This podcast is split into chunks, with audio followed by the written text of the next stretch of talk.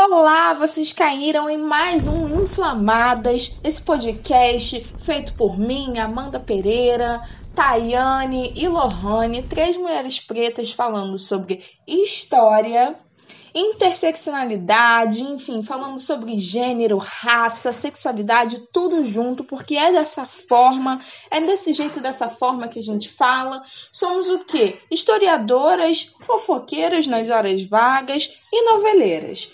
E a gente vai começar uma série aqui falando só sobre novelas e pensando as novelas de uma forma crítica. E hoje eu não poderia deixar de trazer um autor bem, fam bem famoso, bem famoso de novela, que é o Manuel Carlos, né? Manuel Carlos que escreve novelas aí há muitos e muitos anos é, na Globo. E eu tô reassistindo uma novela que quando eu tinha só quatro aninhos de idade, eu já estava assistindo a novela, que era Mulheres Apaixonadas. E eu tô reassistindo pelo Vivo, né? Eu quero deixar claro que isso não é um patrocínio da Globo, ainda que eu quisesse ser patrocinada, né? Mas estamos falando aqui de Manuel Carlos e a gente vai pensar mulheres apaixonadas por uma forma interseccional. O que, que é isso, Amanda? O que, que é interseccionalidade? Antes da gente falar da novela, contextualizar o autor, enfim, eu vou falar mais ou menos para vocês o que, que é interseccionalidade para quem caiu de paraquedas aqui.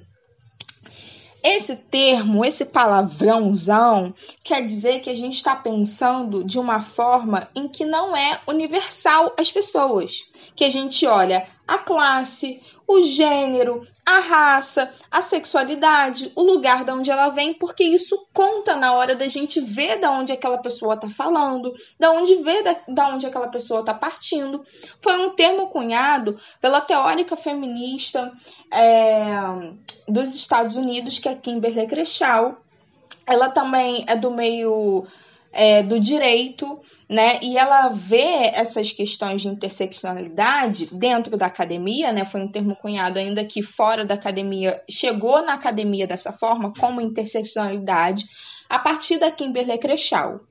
E ela é uma teórica feminista assim, bem antiga, no naipe de Angela Davis, que é do movimento feminista e tudo mais. Então, estamos falando de mulheres negras cunhando esse termo. Ainda para além disso, estamos falando de mulheres de cor cunhando esses termos, ok? E aí, a Kimberly Crenshaw, o problema dela é que quando ela estava estudando os crimes, ela via, tipo, crimes contra mulheres. E aí, quando tinha crimes contra mulheres, só entravam em mulheres brancas. E aí, quando era crimes de raça, eram, eram crimes que normalmente abrangiam homens negros, porque não estava junto, não estava entrecruzado, sabe? Não, não tinha aquela interseção, sabe? Aquele ponto de encontro, aquela encruzilhada. Eu acho que a gente pode chamar a interseccionalidade até de encruzilhada, né? Que eu acho que vai ficar um vocabulário mais fácil para vocês.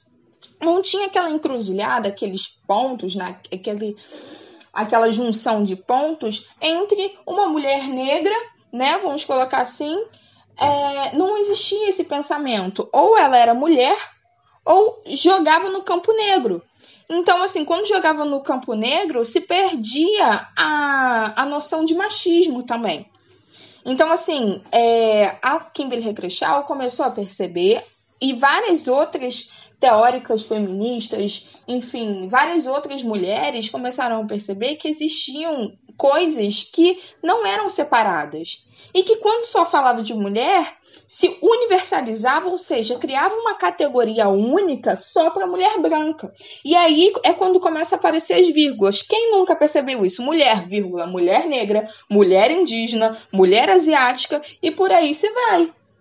E essas coisas não eram para ser assim, porque a mulher branca é só mais uma das mulheres. Então a gente não tem que universalizar as experiências dessa mulher como todas as outras mulheres que vivem isso. E aí joga para aquele campo que é o campo ah, só do movimento negro. E o problema era que quando já percebia só como uma pessoa negra, era um ambiente muito masculinizado. Então, assim, a gente está falando de uma pauta que é dos Estados Unidos e que vem para cá, mas sendo que vale lembrar que já tem pessoas que estavam falando disso, só que não com esses nomes. Porque é essa questão que eu tô falando aqui. A gente está falando de intersecção. tá vendo como é um termo difícil? A gente está falando de interseccionalidade, que é um tema que está na moda. Mas já tem mulheres, ó, desde os anos 80, na era da democratização, que já estava falando disso como a Lélia Gonzalez. A Lélia Gonzalez, socióloga, morreu sendo coordenadora da PUC Rio. Isso é muito importante, coordenadora de ciências sociais, isso é muito importante da gente falar, porque vira e mexe ficam apagando o legado dessa mulher incrível. E ela tem um, um artigo que é Raça, Sexismo Brasileira, e que ela está falando exatamente disso, do lugar da mulher negra. Então, assim, muitas mulheres em vários continentes já vêm falando do lugar das mulheres negras e, mais, e abrangendo ainda mais o lugar das mulheres de cor. Então isso não é novo, ok? Só que com esse novo, só com esse novo, só com que esse nome, né, novo, chegou na academia a partir de Kimberly Crenshaw. Mas Angela Davis em Mulheres, Raça e Classe já vem pautando isso, né? Angela Davis é, é, super conhecida nos movimentos sociais esteve naquela era da revolução feminista de 60, 70, na revolução racial também. É, então, assim, a, a, Angela Davis é um nomezão para a gente falar, mas tem a Juni Jordan também, tem outros nomes que a gente pode ir falando ao longo é, desse podcast, ao longo desse podcast, que são muito importantes para a gente pensar isso. Ou seja, a minha experiência, vocês sabem que esse podcast é feito por três mulheres negras. E as experiências dessas três mulheres negras, elas não são separadas. Enquanto mulher, não existe a mulher andando. Existe uma mulher que tem raça, que tem classe, que tem cor, né? E que ela tá falando e que, e que ela está vivendo experiências que são únicas para ela, entendeu? Que são únicas e ao mesmo tempo coletivas, enquanto coletivo que mulheres negras sofrem violências e sofrem opressões que mulheres brancas não vão sofrer.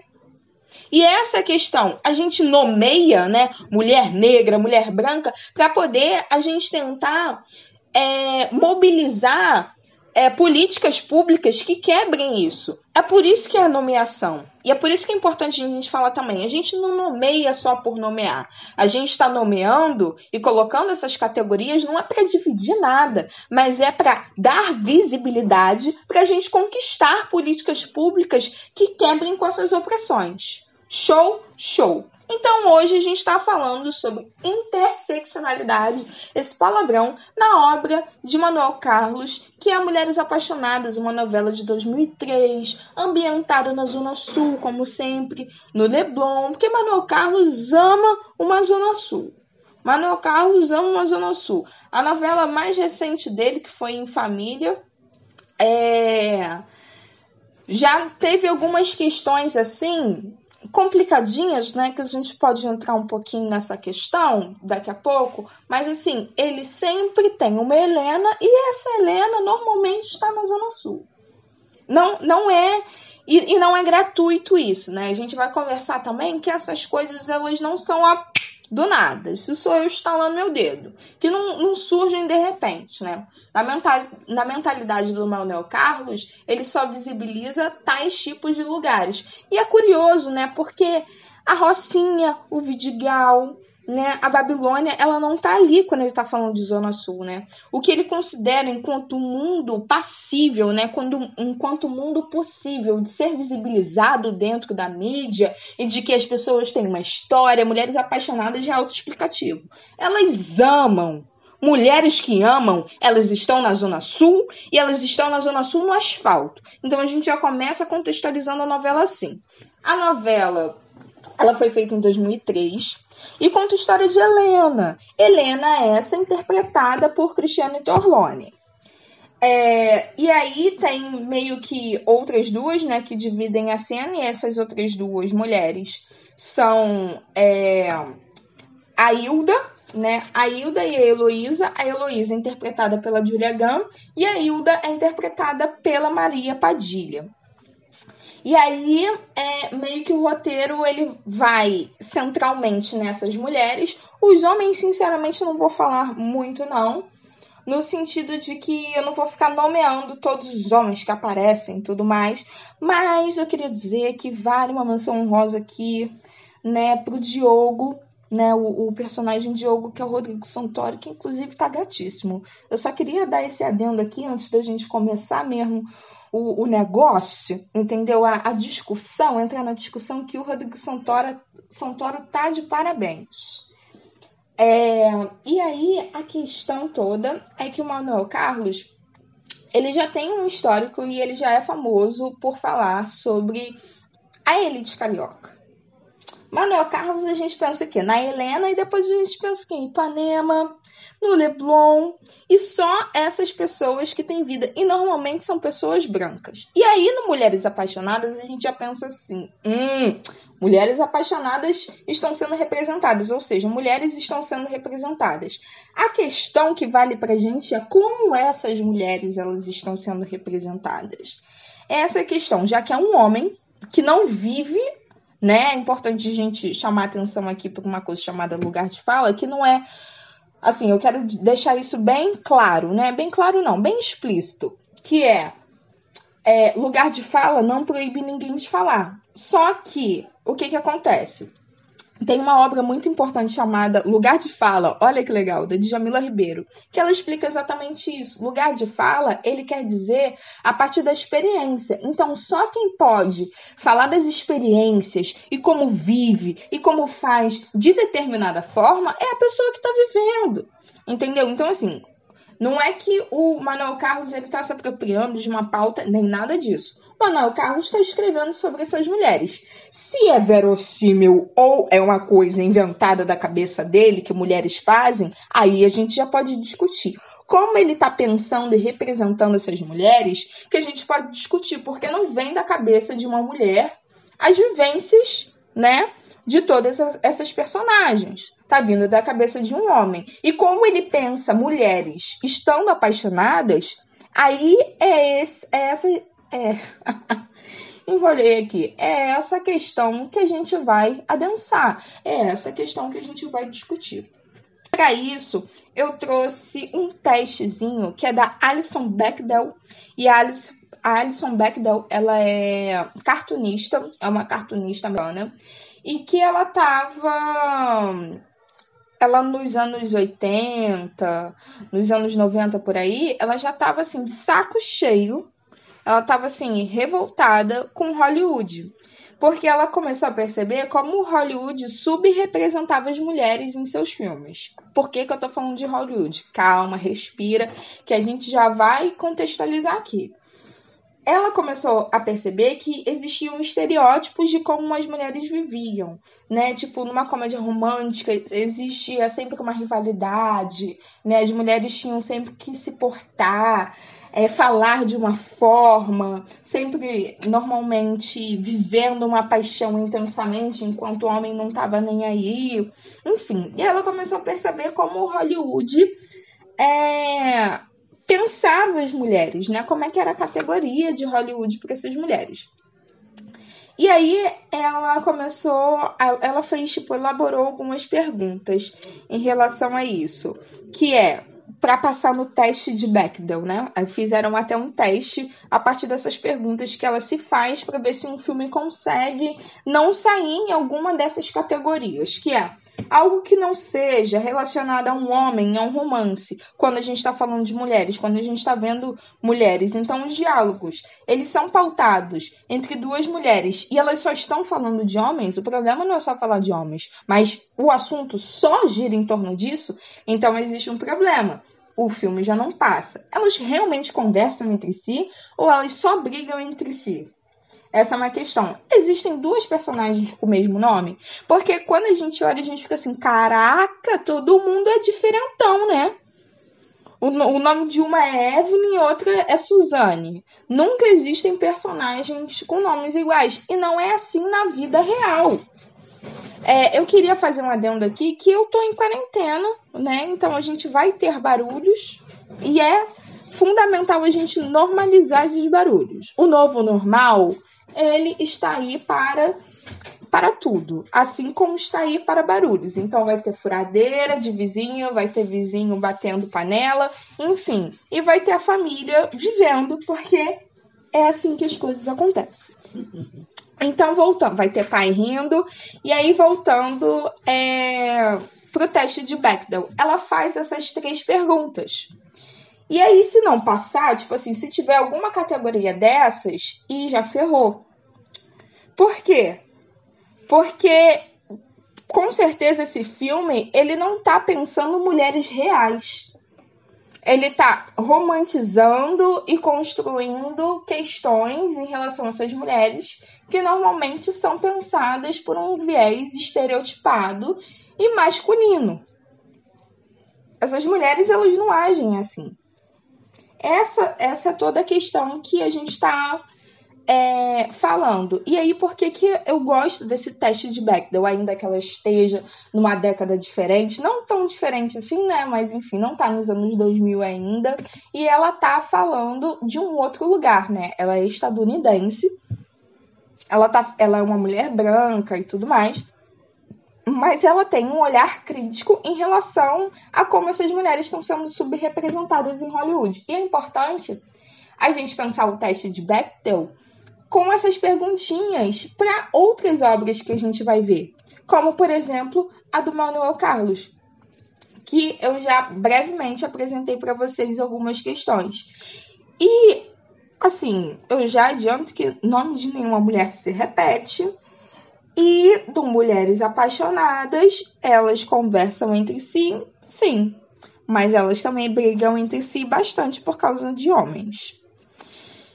E é, existe uma outra questão que a obra dele bate, que é fala muito sobre homens. Os diálogos normalmente dessas mulheres estão sendo pautados em homens estão sendo pautados em uma paixão que não foi correspondida, estão sendo pautados em um casamento que não está dando certo, estão sendo pautados em alguém que elas querem seduzir, e sempre homens, porque a obra dele é bem heteronormativa, ainda que a gente tenha um casal lésbico, ainda que a gente tenha Aline Moraes, que é que ela na personagem é a Clara, e a Rafaela, que é a Paula Picarelli, né? Que é a atriz Paula Picarelli, e elas são um casal, um casal de adolescentes, assim, no terceiro ano, porque estão no vestibular, mas elas dirigem, então eu acredito que 18 anos elas já tenham. Moram na Barra, ambas são brancas e ricas, bem ricas. Elas deixam isso claro sempre. E elas não beijam. Eu acho importante a gente falar isso. E elas não, não trocam carícias, elas se tratam como amigas, assim. Então, até o momento em que a gente pensa que o Manuel Carlos ele está destoando um pouco da normativa cis heteropatriarcal, né? É, ele continua pensando a partir de um viés conservador. É importante a gente falar que o Manuel Carlos ele está escrevendo para a elite carioca, ele está escrevendo é, sobre a elite carioca e sobre uma elite carioca que é branca, hétero e que tem um lugar que é a Zona Sul, o asfalto da Zona Sul. Então é bem importante a gente conversar sobre isso. Então, assim, todas as vivências de outras mulheres, né? Outras não, mas todas as vivências de pessoas plurais não estão ali. Então, quando a gente pensa no viés LGBTQIA, da, das personagens, né? Vou colocar o nome dos personagens, Clara e Rafaela, elas não trocam cla é, clarícias, elas não trocam carícias. Elas não são namoradas, elas não estão sendo namoradas no momento, ainda que às vezes dê para entender e tal, não existe absolutamente nada, nada, nada, nada que é mostrado. E que o que no Em Família já foi mostrado um pouquinho, aí caíram de pau nele, aí ele tentou se defender e tudo mais. Isso aí a gente aproveita para fazer uma fofoca e que o público conservador ficou em cima dele, porque aí a gente vê também na última novela para quem ele escrevia, né? Se ele meio que tentou se esquivar falando que, ah, mas ele era obrigado a escrever de uma forma plural. A gente vê isso. A única Helena negra que foi em Viver a Vida, a gente sabe que Helena quase não tinha fala, só chorava.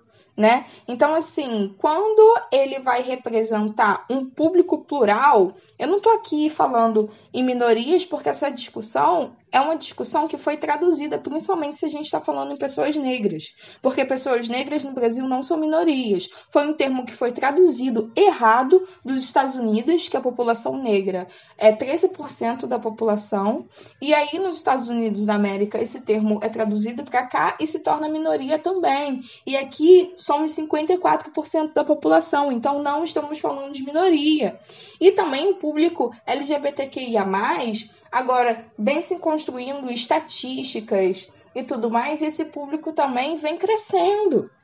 Então, assim, e as discussões sobre isso também vem crescendo. Então, a gente pode pensar que quando o Manuel Carlos ele se escreve fora da normativa, né, ele está escrevendo de uma maneira conservadora. Ele coloca bem um ponto do que é tolerável e do que não é tolerável em viver a vida, como eu, como eu falei, que foi em 2009 ele colocou uma mulher negra que não falava como protagonista, que Helena que não fala, que Helena que, enfim, ainda que continuou sendo na Zona Sul, ainda que continuou sendo em, em várias construções que a gente já vem abordando aqui, mesmo assim, ela não fala, ela só sofre. E ele só foi reforçando determinados estereótipos dentro e fora da novela.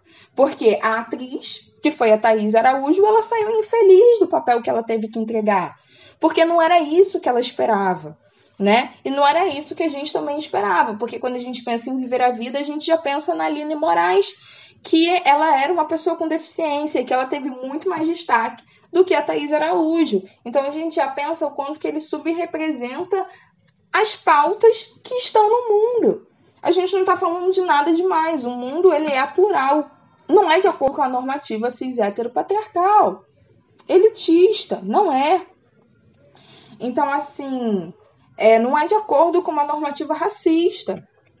Porque, nossa, ele teve que penar para poder ter uma mulher negra como protagonista, mas enfim, isso só para abordar a questão de que, mesmo ele tendo mulheres lésbicas dentro do Mulheres Apaixonadas, ele subrepresenta e ele faz de uma forma por pura incompetência.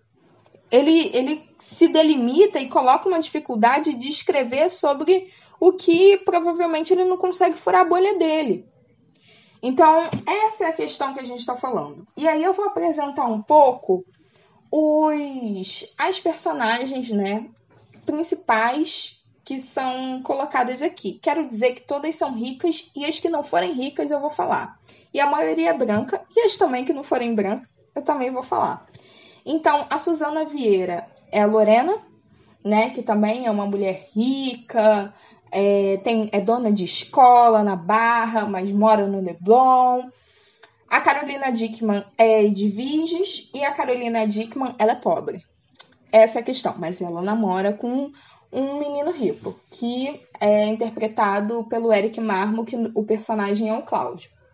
E que existe toda uma disputa entre, ai, mas você não pode namorar essa menina porque essa menina ela é pobre e existe uma romantização de luta de classes ali. Eu não preciso nem dizer assim, tipo, como se o amor superasse todas as clivagens sociais. O amor ele vai, ele vai superar todas as diferenças de capital, tanto financeiro quanto capital cultural também. Porque assim, capital cultural, chamando Bourdieu, né?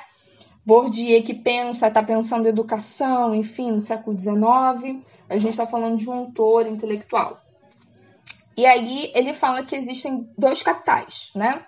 O capital cultural e o capital econômico. O capital econômico é dinheiro no, no bolso, money, entendeu? Dinheiro, dinheiro. E o capital eu falei capital econômico, né? O capital cultural já é aquele que você vai ter acesso a determinadas coisas, e principalmente a cultura erudita. Porque é importante falar que o Bourdieu está pensando só na cultura erudita, que é essa crítica a Bourdieu. Tipo, ah, você só vai ter acesso à música clássica, você vai ter acesso a isso, aquilo, às melhores escolas e tudo mais, mas dentro da cultura erudita e que também é construída enquanto uma cultura europeizada, né, ocidental e branca. Só que hoje, no século XXI, a gente já tem vários intelectuais que a gente já pensa que capital cultural ele está é, em todos os meios, porque em todos os meios tem a sua cultura e tem a sua construção de cultura. Então tá tudo bem, ok? Só que a Edviges é uma menina pobre e que existem essas questões do capital cultural que ela não acessa. Ela é filha da cantineira e tudo mais, então existem essas romantizações que o Manuel Carlos ele coloca com, ai, o amor vai superar tudo, com esse casal Edviges e Cláudio, né? Aí a gente já pula para Helena, é, Helena Ranaldi, que ela interpreta a Raquel. E a Raquel é, é uma professora ela é uma professora que vem de São Paulo, porque ela vem fugida do marido, e é uma questão também, talvez um ponto positivo, é que o Manuel Carlos ele já aborda a violência doméstica antes da Lei Maria da Penha, que vem em 2006. Então, assim, em 2013 ele já está abordando violência doméstica, mas também tem uma romantização na violência doméstica. Assim, às vezes é como se ela amasse aquela pessoa, quisesse ficar com a pessoa, e às vezes é como se ela tivesse pavor do marido dela que violenta ela. Mas mesmo assim a gente pode colocar como ponto positivo dele abordar isso num horário nobre, né? Porque vale salientar que a novela do Manuel Carlos era passada em horários nobres. Então, assim, o que a gente está falando de horário nobre dentro da TV, Globo, enfim, é a última novela, é aquela de, sei lá, a novela das oito, que na verdade é a novela das nove, é aquela que tá todo mundo saindo do trabalho e se reúne para poder ver a novela. Então é importante esse assunto ser tratado e passado. Mas Helena Ranaldi, ela também não é pobre, não. Ela é professora e, pasme, ela mora na Barra, ela mora, ela mora bem, ela tem uma vida boa e ela ficou alguns meses sem receber salário, porque ela estava em período experimental e estava se, se mantendo muito bem. Aí é questão também como é que o Manuel Carlos vê a classe professoral. Mas, enfim, a questão não é essa. Tem a Lavínia Vlasak. A Lavínia Vlasak é atriz e ela interpreta a Estela. E a Estela já é uma questão, eu acho que é o ponto alto também, daqui que a Estela, ela sempre foi rica.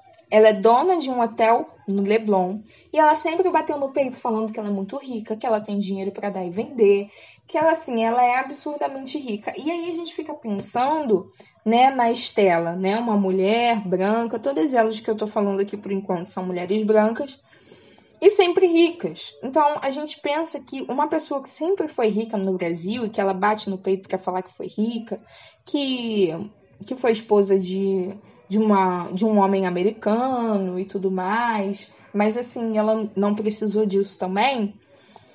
O que, que é ser sempre rico no Brasil, né? Porque, assim, a gente vem de um passado colonial que tem aproximadamente 500 anos. Então, a família dela, querendo ou não, em 2003, vamos fazer a conta, sempre foi rica, 100 anos por aí, a gente teve a abolição da escravização em 1888, em 13 de maio de 1888. 88 oficialmente, né? Oficialmente.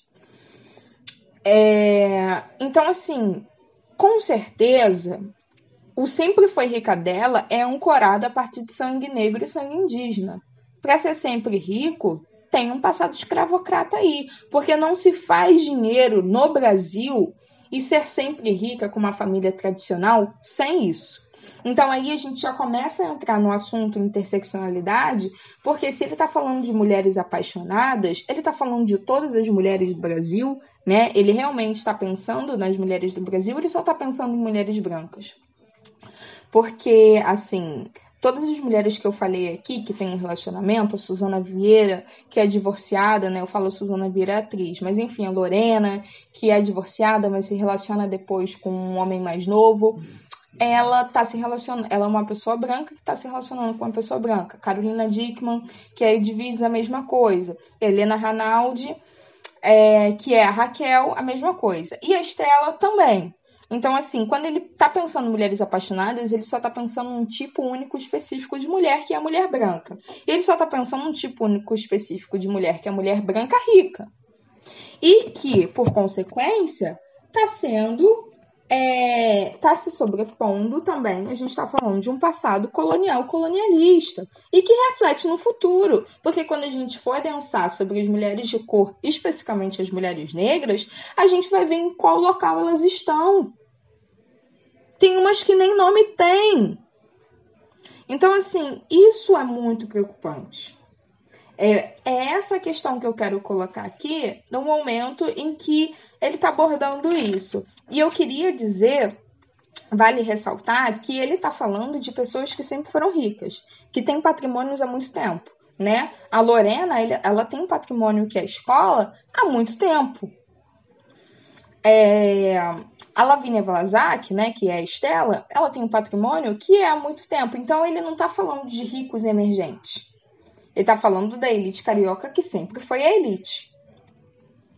Então, assim, é uma questão que a gente pode colocar aqui. E mesmo essas mulheres que eu já falei aqui, o diálogo delas é sempre pautado na, vivências, na vivência única exclusiva de homens, ainda que tenha um ponto meio que fora da curva, que é a Lorena, porque ela é toda decidida, é dona de si, mas ela sempre tá falando do Diogo, que eu falei que é o Rodrigo Santoro, ela sempre tá falando dele, é como se ela vivesse e fosse mãe sempre do. É óbvio que ela sempre vai ser mãe dentro da novela, né?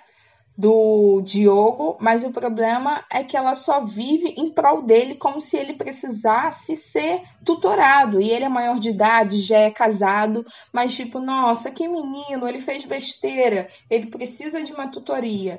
Então, existe esse problema também, e é problemático. Então, assim, ele não consegue, já adiantando, ele não consegue representar nem de uma forma plural essas mulheres é sem, ele universaliza, né? Ele cria uma categoria universal e que, como eu já comecei, já é pautado por mulheres de cor, essa questão de ah, uma única experiência que está sendo pautada ali.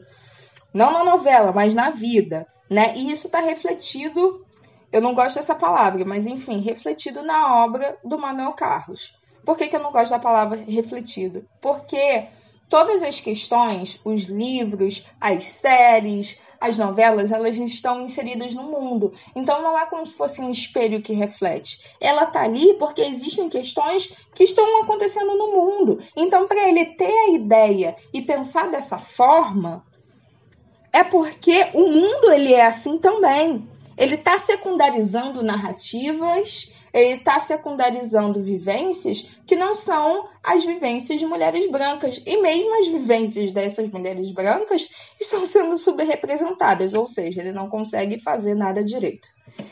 É, e aí a gente já pula para Camila Pitanga. A Camila Pitanga está nessa novela. A Camila Pitanga todos conhecem, né? Ela é uma pessoa negra de pele clara, ela é uma mulher negra de pele clara, e ela está sendo interpretada, ela interpreta a Luciana, e a Luciana é médica numa clínica particular, na Barra e tudo mais.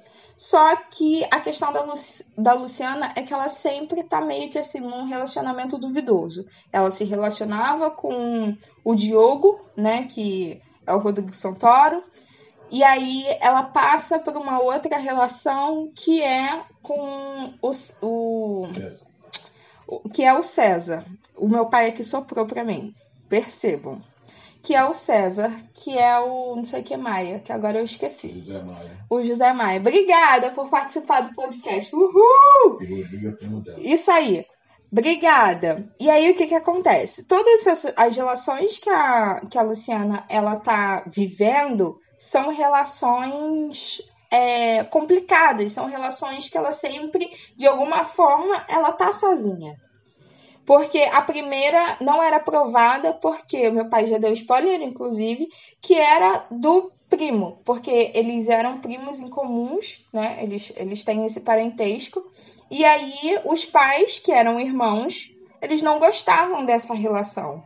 E aí ficou tipo, uhum, essa relação não quero, vai dar problema na família, não quero. E aí ela viu o primo se casando, teve toda uma questão, teve todo um bafafá que eu recomendo que vocês assistam a novela para poder saberem mais sobre. Só que é uma relação sempre que ela foi traçada na marginalidade, que foi traçada de uma forma infeliz. E essa é o César, né? Que é o José Maier, ele não dava certeza para ela sobre o cunho que ele queria. Né? Ele falava que ele estava livre, que tinha acabado de se relacionar com a Laura, que é interpretada pela Carolina Cashin, que eu já vou falar dela, que é um dos pontos altos aqui. E aí é, ela ficava tipo assim, não, mas eu quero a certeza, né? Eu não quero ficar vivendo numa relação marginal. Então, assim, ela sempre tá numa relação que ela não, não, não tá fincada no chão né? Que ela não está fincada no real. E que isso é problemático, e a gente pode discutir em outros podcasts sobre a solidão da mulher negra, a não solidez de relacionamentos e tudo mais, e que isso está interposto ali. Ainda que ela seja bem sucedida na carreira dela, quando chega no mote da novela, que é Mulheres Apaixonadas, dá ruim. E sim, ela sempre está falando sobre a incerteza de se relacionar com as pessoas, né? Seja se relacionar com César, seja a paixão é, louca que ela tem pelo Diego, Diego não, Diogo. Enfim, então assim, existe essa instabilidade nessa personagem. O que é curioso, porque nas demais personagens, ainda que tenham problemas, não tem essa instabilidade. Então, um ponto aí. A Elisa Lucinda, que também é uma mulher negra, né? Ela é poetisa, inclusive. Então eu recomendo os livros dela. E a Elisa Lucinda, ela está interpretando a Rita, que é a mãe da Luciano. E ela também é um ponto fora da curva para a gente pensar em mulheres negras, porque ela é rica, né? Ela é rica, assim, no sentido de que ela é bem sucedida, ela é cantora, mas mesmo assim ela canta no hotel que quem é a dona é a Lavínia Vlasak, né? Ela não é dona de hotel, ela não é dona de escola. A Camila Pitanga, a mesma coisa, é no sentido de que ela tem um chefe. Tipo assim, ela não é a chefa. Nem Elisa Lucinda, nem a Camila Pitanga, mesmo que elas sejam bem-sucedidas ali dentro. Elas não são as chefias. E essa é uma questão, porque a gente não, não temos donas de escola, não temos dona de hotel, não temos donas de bar, não temos donas de nada que não sejam, tipo, alguém bem-sucedida, mas existe um limite para elas serem bem-sucedidas. É essa provocação que eu estou colocando aqui para vocês. E aí tem a Julia Gunn, que interpreta a Heloísa, e aí a Heloísa ela é um ponto, assim como a Carolina Cashin, né, que, que é a personagem Laura, então a personagem Heloísa e Laura são um ponto no sentido de que elas são pessoas que deixaram bem explícito dentro dos diálogos da novela, dentro do roteiro da novela, que elas fariam tudo pelas pessoas que elas se relacionam.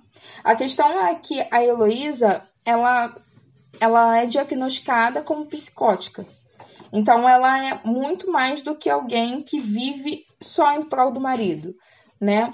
Ela passa a querer matar pelo marido. E a Carolina Cashin, que é a Laura, ela já fala que morreria se o César abandonasse, e eu dou, vou dar um spoiler aqui, que eles terminam o relacionamento. Então ela fica mal e tudo mais, e todo o diálogo, tanto da, da Heloísa quanto da Laura, são pautados em homens. São pautados em homens. Essa é toda a questão.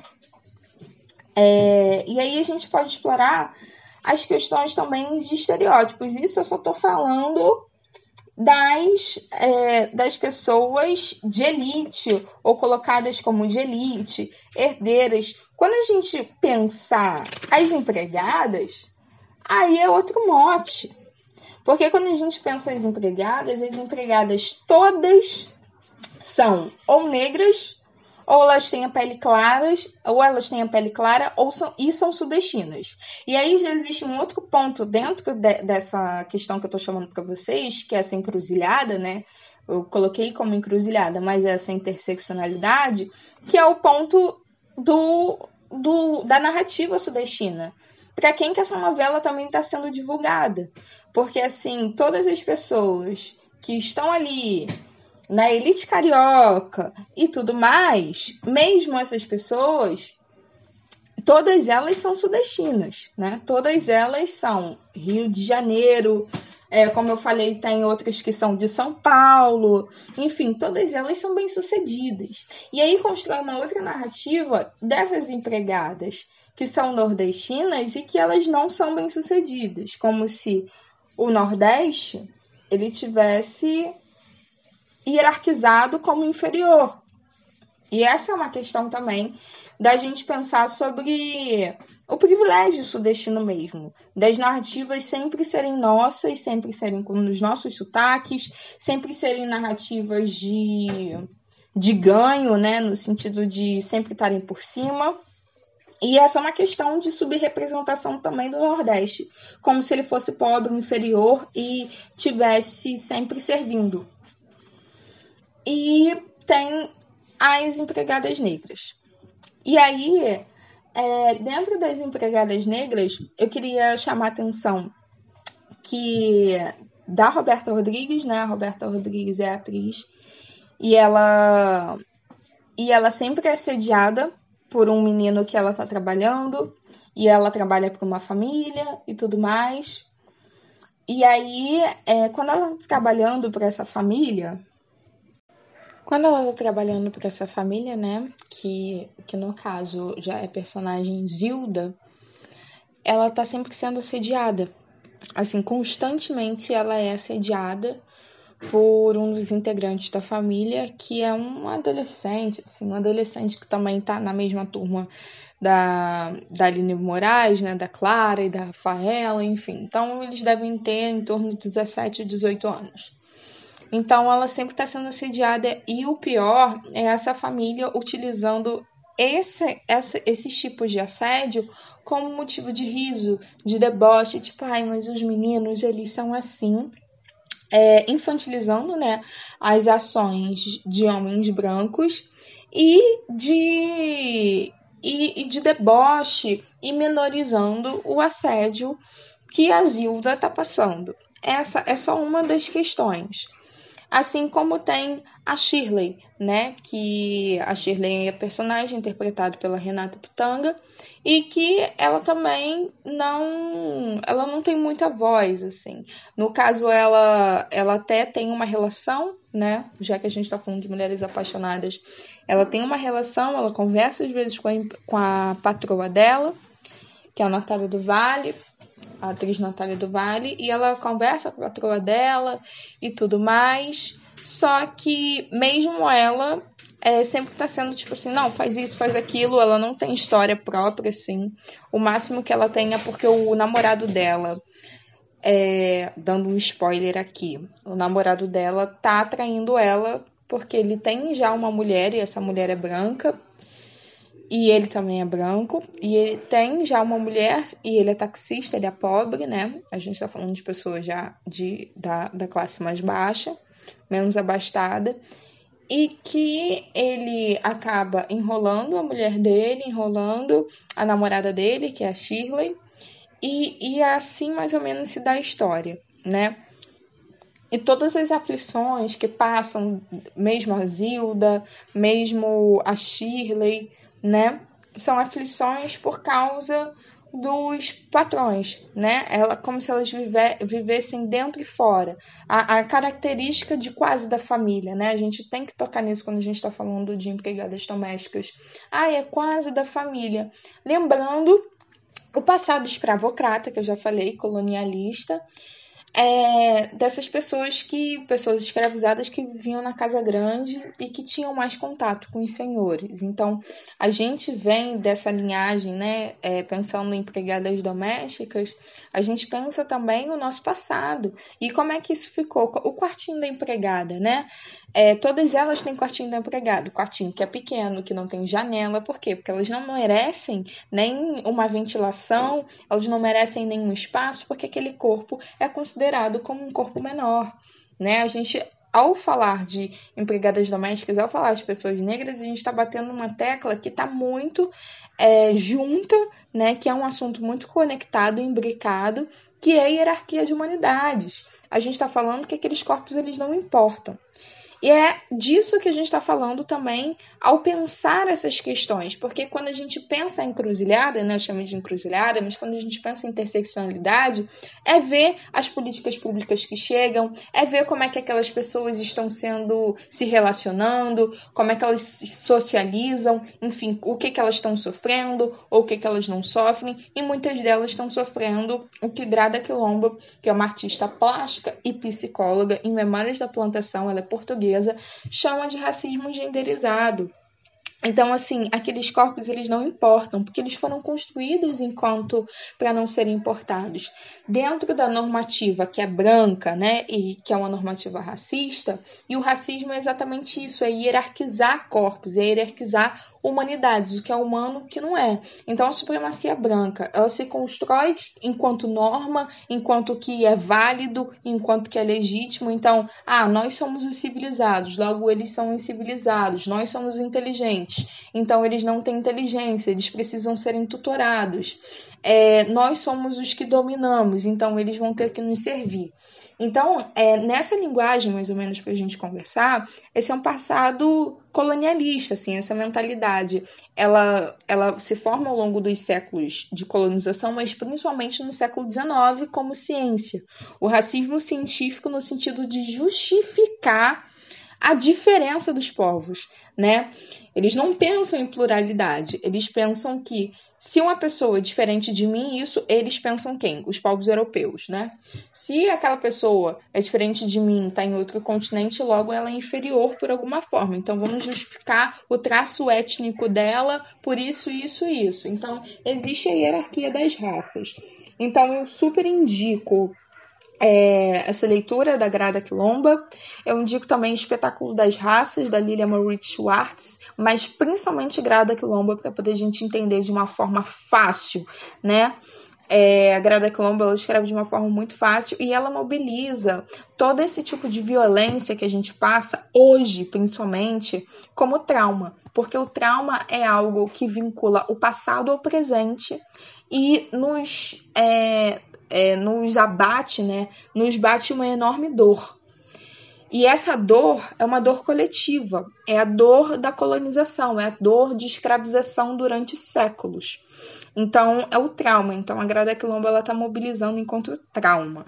Então, quando a gente está falando de empregadas domésticas, a gente está falando do lugar que elas ocupam é, sendo hierarquizadas mesmo, como as histórias dela fossem menores, tanto que nem história elas têm.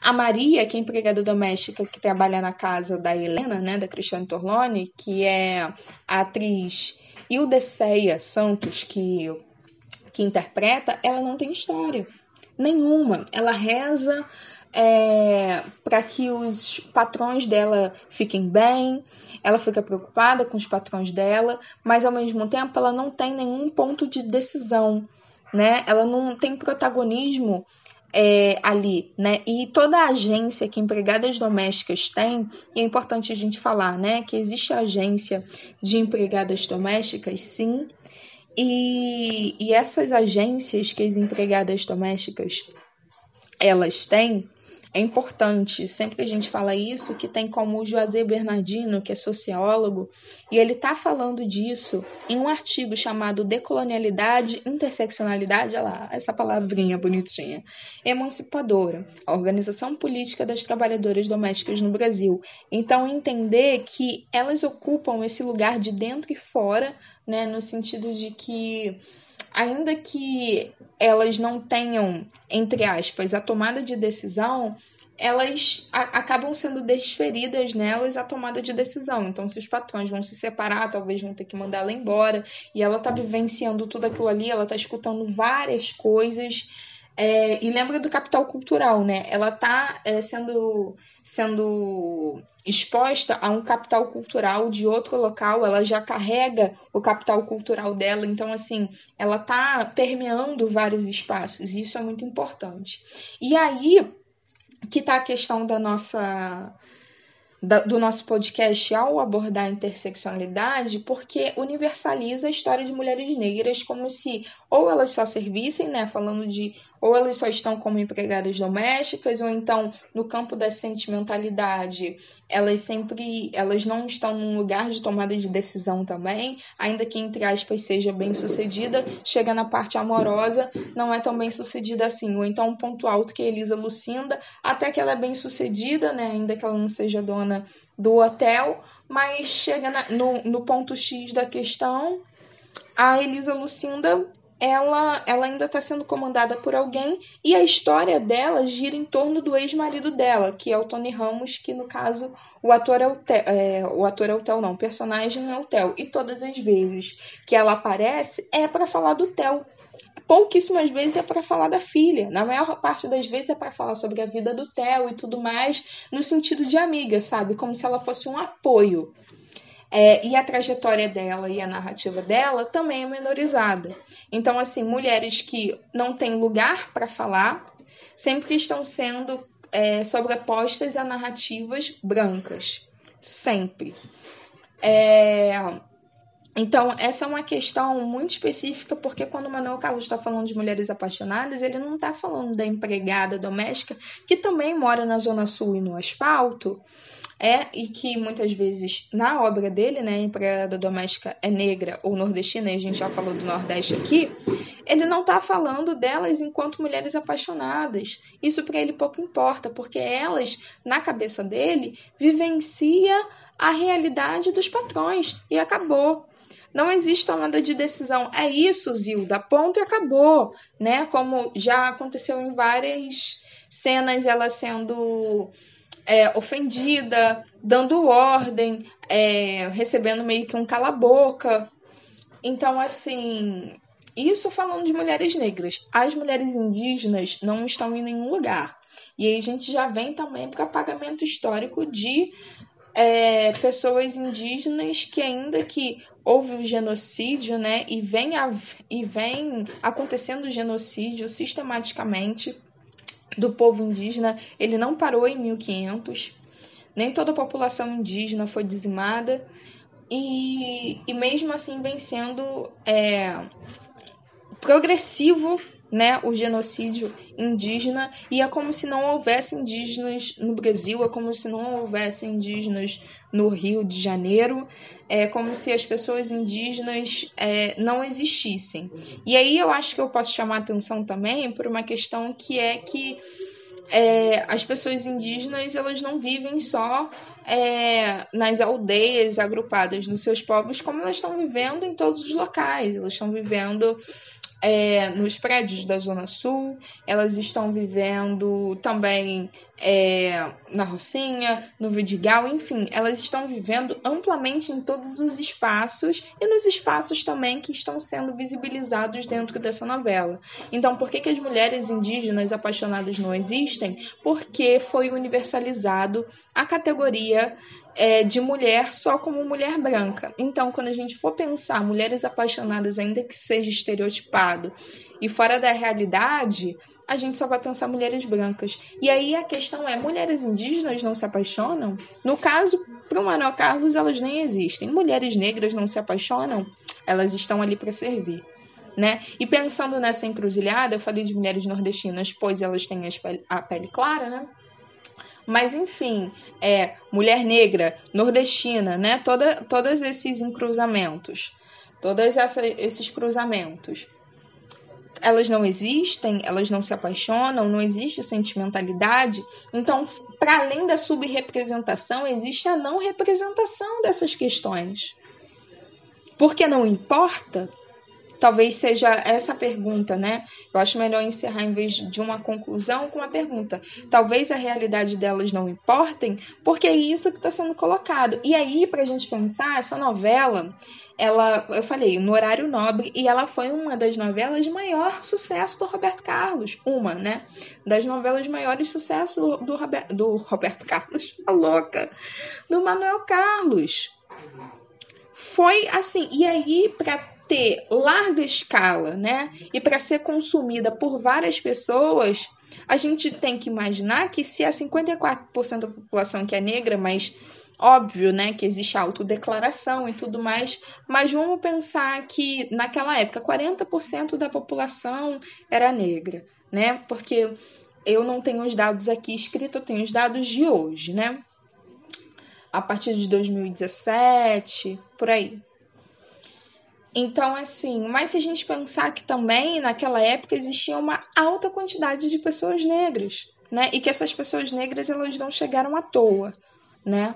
Elas chegaram através de um processo chamado escravização.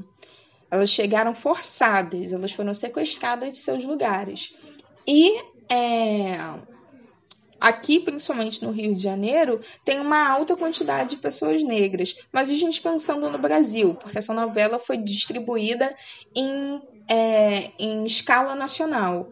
As pessoas estavam consumindo e todas essas pessoas eram brancas, ricas? Não. Então, assim, qual é a narrativa que está sendo é, evidenciada nessa novela? De que todas as outras mulheres não têm história, não têm sentimentalidade e que servem as mulheres brancas? Essa é a questão que eu quero colocar aqui para vocês. Que ao construir a novela, a gente está consumindo uma narrativa também. E a narrativa ela pode estar sendo única, ela pode estar sendo uma narrativa que não é plural. E aí, falando sobre narrativa, é óbvio que eu estou falando também sobre o perigo da história única de Chimamanda Adichie, que é nigeriana. Chimamanda Adichie é uma escritora nigeriana, também uma teórica feminista, ela é romancista dona de obras como Americana, Meio Sol Amarelo, para educar crianças feministas, enfim todos eles editorados pela Companhia das Letras, mas uma dica aí que vocês acham, às vezes, o PDF de graça pela internet e de vez em quando a Amazon dá louca e deixa disponível, como a gente gosta, de graça, algumas obras da Chimamanda diz. Inclusive, eu tô falando para vocês, mas o Sejamos Todos Feministas, o e-book, ele tá gratuito. Então, assim, é importante a gente consumir narrativas de outros locais né? Se a gente está falando de mulheres negras, a gente está falando de Chimamanda também. Chimamanda é uma mulher negra. E aí, quem tem história e quem não tem? E aí eu chamo a atenção porque a construção do, do Manuel Carlos, eu estou chamando ele de Roberto Carlos toda hora, do Manuel Carlos, é que o Manuel Carlos ele, ao universalizar essas questões e ao subrepresentar mulheres, é importante a gente pensar de onde ele está partindo. Ele está partindo exatamente desse lugar da elite carioca. Ele é um homem branco, cis, hétero, né? Ele já era um senhorzinho naquela época e hoje ele é um senhor de aproximadamente uns 80 anos, por aí, quase 90.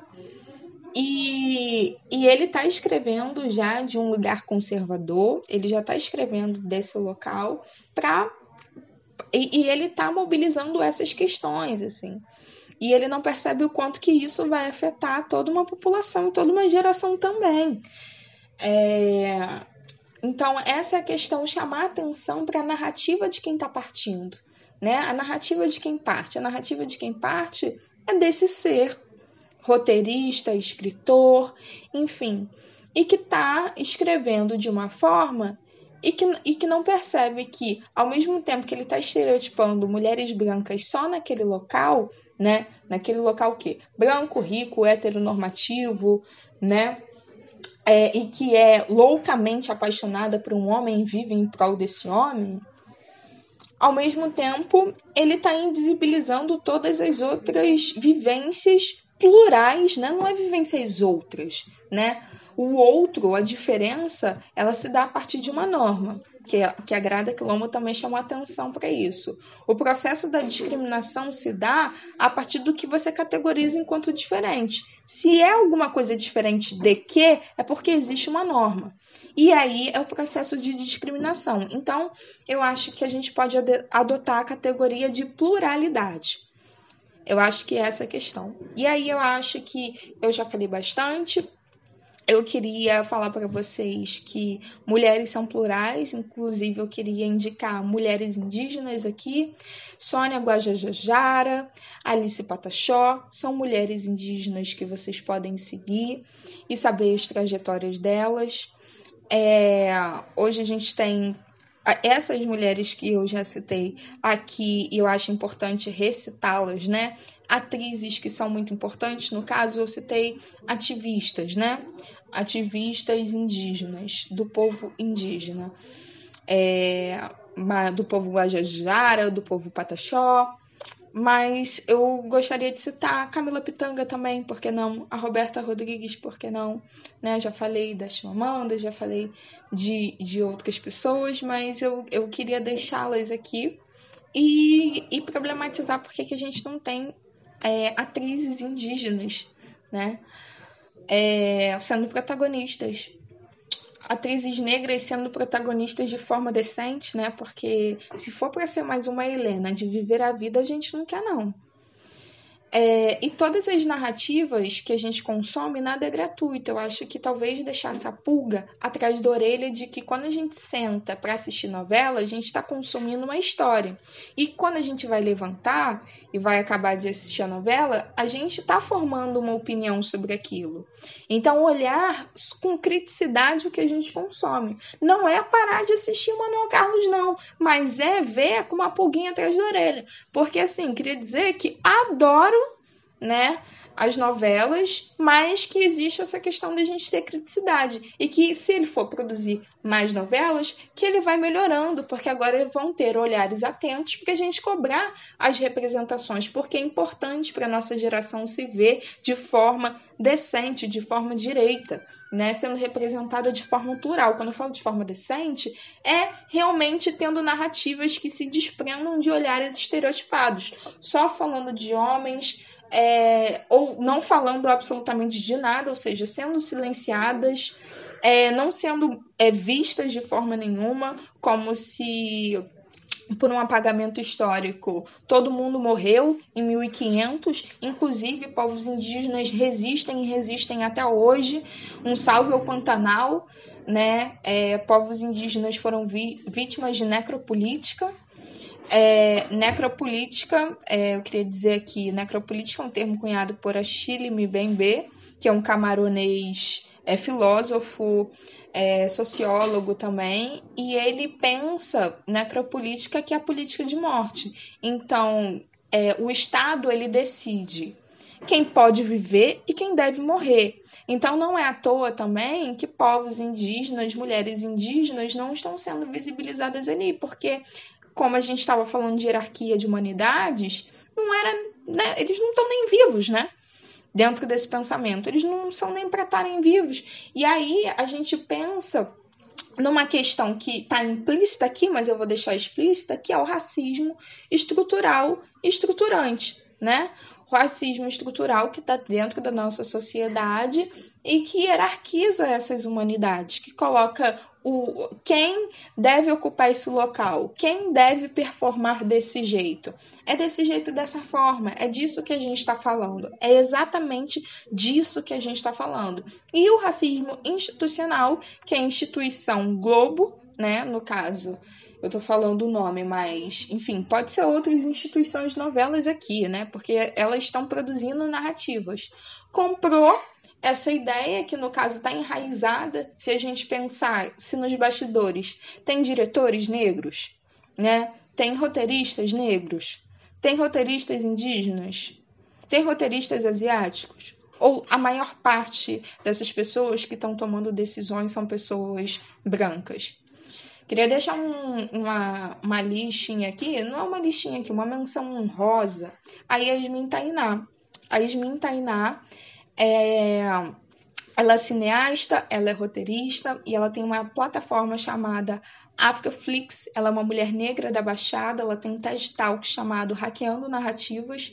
Eu acho que eu posso finalizar com essa menção honrosa, que é honra, honradíssima, inclusive, e que ela bate na tecla de por que, que a gente não pensa diretores, cineastas, enfim, todo esse pessoal que está produzindo narratista, narra, narratistas, está produzindo narrativas como pessoas negras porque existem vários roteiristas negros.